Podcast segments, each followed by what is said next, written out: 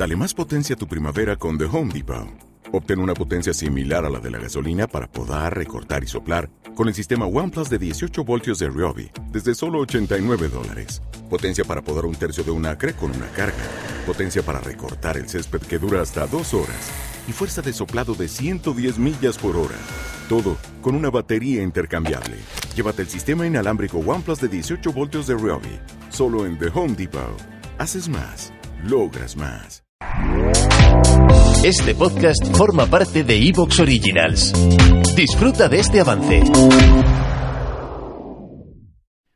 Hola, ¿qué tal? Ya sabes que cuando me cuelo antes de un audio es para avisar de algo. Bueno, tenemos nuestra entrevista de la azul a un testimonio interesantísimo que nos hablará sobre toda una trayectoria en el geo y ha sido testigo de acontecimientos de excepción de nuestra historia en las que muchas veces le ha tocado actuar. Lo único que a partir del minuto 40 o 45 creo vas a oír un ruido de fondo como si se pasasen las hojas de un libro durante unos 20 minutos. Totalmente audible, eso sí. Si no, ya sabes que no habríamos publicado. Pero mejor yo te aviso y así no te coge por sorpresa. Venga, dentro música.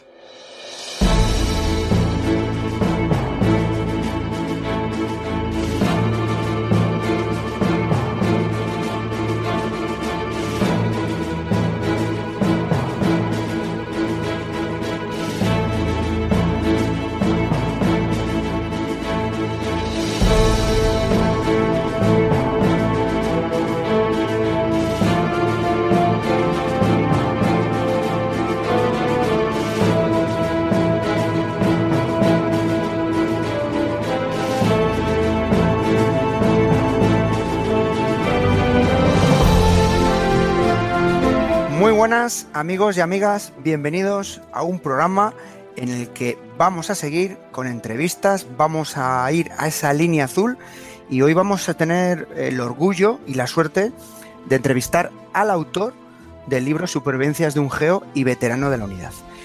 Pero para hablar con nuestro protagonista, estoy acompañado, como siempre, del gran Gerión. Hola a todos, eh, un placer estar aquí, un placer compartir espacio con Miguel Jarque. Y, y bueno, la verdad que este libro que, que, presentamos a los oyentes, Supervivencia de un Geo, la verdad que es, es una auténtica pasada. Eh, toda, la, toda la vida de Miguel y, y, bueno, yo creo que los oyentes lo van a disfrutar y, y ya verás. Pues sí, cada vez que nos juntamos tú y yo últimamente estamos línea azul total, ¿eh? O verde. Sí, sí, sí. Sí, y bueno, y acompañándonos aquí, pues como siempre decimos un poco con humor, nuestro amado líder. ¿Qué tal, Dani? pues nada, muy bien, y esperando, esperando aprender un montón de, Miguel, de, de, este libro de supervivencia de un geo, que bueno, yo creo que nos va a enseñar mucho y va a empezar a enriquecer esta línea azul que, que tenemos, que no la tenemos olvidada, lo que pasa es que no la, no, la, no es lo que más sacamos, pero bueno, a ver si la relanzamos bien. Pues sí, pues sin más preámbulos hay que hablar de nuestro protagonista y, y nuestro entrevistado, como es Miguel Jarque. Bienvenido. Buenas noches, eh, Julio, Gerión y Dani. Y nada, lo primero, agradeceros que me hayáis eh, ofrecido esta entrevista. Para mí una satisfacción. Y a Casus Belli, vuestro canal. Y bueno, pues estoy aquí disponible para charlar hasta que os canséis de escucharme. y a la biblioteca, que es el programa de Gerión, que es tan bueno o mejor que el nuestro. ¿verdad? Es más antiguo que el nuestro, fíjate. un, pla un, placer, Miguel, y un placer estar con Dani y con Julio, que, que vamos, son dos amigos y, y, dos referentes en esto del mundo del podcasting. Bueno, lo de referente te lo dejo a ti. bueno, yo creo que la primera pregunta, que si me permites, Gerión, inaugurar, se la va a hacer yo. Mm -hmm. eh, es, es muy clara, Miguel. ¿Por qué escribes o qué te lleva a escribir este libro? Pues podría decir una, simple frase, porque lo necesité, y con eso bastaría, pero siempre hay alguna, algún ingrediente más que se puede poner. Lo necesité por, por motivos, ¿no? Y ahí nos retrotraemos, pero nos retrotraemos, por ejemplo, a, lo, que me, lo que me hace sentarme encima del ordenador y empezar a escribir. Me estábamos con la pandemia, ¿sabes? Fui de los primeros, me atacó fuerte, y bueno, y tenía que hacer un trabajo también. Estuve, me vi en el otro lado, ¿eh? y tenía que hacer un trabajo sobre un, la profesora de inglés que me había dicho, hay que decir algo de lo que te haya pasado en la vida. Y entre el coronavirus y la profesora de inglés, digo, pues yo creo que me ha pasado algo en la vida. y empecé a escribir. Pues sí, sí, que te ha pasado, ¿verdad? Mm, te ha pasado un, maravilloso libro, ¿no? La verdad es que pasa la vida en un Pris Plus, ¿eh? Yo ya soy un viejo, digo, un joven de 68 tacos y sí que, sí que parece que es corta, parece que es larga, no lo sé. Pero sí que cuando recapitulas te das cuenta que yo creo que a todos en general eh, nos han pasado muchas cosas en la vida. ¿eh? Y si te enfrentas a una pantalla o a un sitio donde volcar tus memorias, seguro que todos sacamos un gran libro. Sí, seguro, seguro, seguro. Eh, yo he tenido la suerte de leer el libro, igual que mis compañeros. Por cierto, mis felicitaciones, ya te lo dije antes de la entrevista y a mí me ha gustado. Y además es un libro muy personal, eh, que habla tanto de tu vida personal, desde tus inicios, digamos, desde pequeño, hasta tu entrada en el geo y, posterior salida, ¿no? Y, y, tus actividades, digamos, más lúdicas, ya sea en la montaña y demás. Casi es una confesión este libro, ¿no? Es una autobiografía, yo podría considerar. Ahí, ahí, dudé en ponerle un título u otro y tal, ¿sabes? Pero mira, ya que empecé a escribir y vi que llenaba folios y que empezaban a animarme, oye, que suena bien, porque lo, lo pasé a dos o tres sobrinos que tengo que les gusta el lío este, ¿sabes? Y digo, mira, vamos a poner un título que lo lea más de tres, porque si no, no es que... Que venda, ¿no? Como se dice popularmente. vamos a ponerle un título que llame, ¿no? Y bueno, eh, podía haber puesto mis experiencias, mi autobiografía, mi, yo qué sé, ¿sabes? Pero la palabra geo es mágica. Y, joder, eh, de alguna forma yo me considero geo todavía, ¿eh? Eh, por cierto, ¿no has, tenido algún problema o te han algún toque desde el ministerio para revisar el libro, ¿no? Como sucede, por ejemplo, en otros países, ¿no? Que antes de escribir tienes que pasar el, filtro de por si sale algún dato o algo interesante, más de lo normal, o no has tenido ningún problema. Yo no me lo planteé. Pensaba que fue una aventura más, lo dudé un poco en editarlo, ¿no? Eh, pero ya que me lancé, ni, como hay libertad de prensa y tal, si no, yo creo que no ofendes a nadie ni revela ningún gran secreto de Estado, bueno, pues eh, vamos a hacer uso de la libertad, que para eso hemos luchado algunos por ahí un poquillo, ¿no? Y bueno, pues en esas facultades no, no he tenido ningún problema, sino todo lo contrario a nivel, sobre todo me refiero a nivel compañero, a nivel antiguo jefe y tal, que joder, alguno, porque antes eh, aquí todo era muy secreto, ¿sabes? Y, pero mira, también cuando vi la serie y demás, y sobre todo los primeros, yo vi que enseguida los, los, jefes, los carismáticos, eh, se hicieron con el libro, ¿sabes? Y cuando empecé a recibir pues pequeños eh, notas, eh, fueron todas agradables y eso pues me, ha motivado todavía más. O sea, que tuviste el visto bueno, ¿no? Como se dice vulgarmente. Yo creo que de alguna forma, ¿sabes? Aunque sea, aunque sea no oficial, eh, oficioso, pero sí que vi que a la gente no, le importaba que yo hubiera escrito mis vivencias que son, que no me meto con nadie, al contrario, intento. Eh, una cosa que he comentado yo al principio, ¿no? Leyendo el libro, bueno, lo has dicho muy bien, es casi tu autobiografía.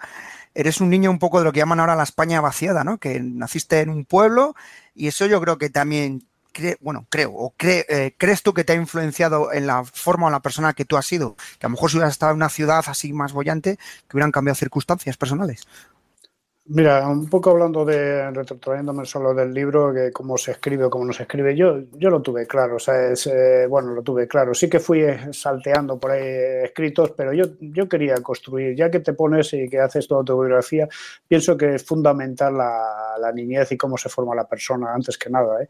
porque primero está la persona. Y sí, pertenezco, nací en el 54, pues la posguerra no hacía tanto, ¿sabes? Y los maquis andaban casi por mi pueblo todavía, por ahí. Y sí que había pues intento plasmar un poco mis vivencias, pero pero, pero, pero viendo un poco el costumbrismo, este que, eh, pues, pues, pues para que se, se vea un poco la, la, ley del péndulo, como, como ahora nos quejamos de muchas cosas, pero lo que había entonces y lo que tenemos ahora, ¿no? Y, y sobre todo intento hacer mis parrafadas filosofales, ¿no? De estas de, de, de, la fuerza de la necesidad, ¿no? De, de, aquellas personas que de verdad hemos necesitado, hemos visto lo que es la necesidad y el, el, el querer y el soñar, y luego intentar luchar y transformarlos para ello, pues yo pienso que ha sido ahí donde me he volcado a lo mejor con demasiado chascarrillo, demasiadas notas, pero es, es, eso es lo que he intentado. Eh, poner un poco eh, en orden eh, mi infancia, cronológica, sencilla. Eh, a lo mejor me he extendido mucho, porque me lo han dicho jugar, si esto va del geo. Pero bueno, yo creo que las cosas buenas se hacen un poco de esperar. así que pues así fue. Pues Miguel, Miguel está, estás hablando con Julio de, la infancia y, bueno, una vez se pasa la infancia, llegan los 18 o 19 años, que es cuando antiguamente se hacía el servicio militar. Hiciste la mili en el cuartel de Rabasa, eh, hoy día el acuartelamiento Alférez Rojas Navarrete, que es sede del Mando de Operaciones Especiales. Qué bueno. ¿Influyeron tus vivencias durante el servicio militar para que en un futuro ingresaras en el GEO? Eh, fue posterior, ¿eh? porque fíjate, y, esto si queréis os cuento el chascarrillo de, lo que hoy es eh, necesario, es una, es una posición dura ¿eh? para entrar a, a, policía o bueno, ya no digo la escala ejecutiva, pues, mm. pues ¿cómo, cómo, cómo cambian en poco tiempo. Para mí ha sido antes de ayer, ¿no? Y sí que, claro, era otra época, era la, era la época del plomo, donde había mucha, muchos asesinatos, el terrorismo estaba pegando muy fuerte, la, España estaba muy convulsionada por el cambio de, sistema, de, la dictadura de la democracia, y no, no, me lo, no me lo llegué a plantear porque yo estaba estudiando para otra cosa, yo quería ser de, pues, simple administrativo de correos o algo así, y estaba estudiando para ello y sí que recuerdo que en, la, en el CIR de aquella época hubo unos años que lo lo, hicieron así. Es decir, hacía falta tanta policía entonces que permitían que con un simple examen o una simple eh, entrevista y poco más, ¿sabes? Eh, eh, podías pasar a la policía. Eh, firmabas por tres años y si en esos ya te daban por concluido el servicio militar, es decir, llevando ya, habiendo jurado bandera los dos meses, eh, tú podías prolongarte durante tres años en la policía y ya te daban licencia, licenciado de la milicia. O bien, si querías, podías continuar en, la Policía Armada de entonces, que era. Es decir, que no, no, no me lo llegué a plantear ni siquiera entrar, no, no tenía demasiada vocación en aquella época, la verdad. Claro, claro, porque en aquel entonces la policía era muy diferente a, la Policía Nacional de hoy. Eh, baste, baste decir que lo que hoy conocemos por Policía Nacional o Cuerpo Nacional de Policía, en aquella época era eh, el cuerpo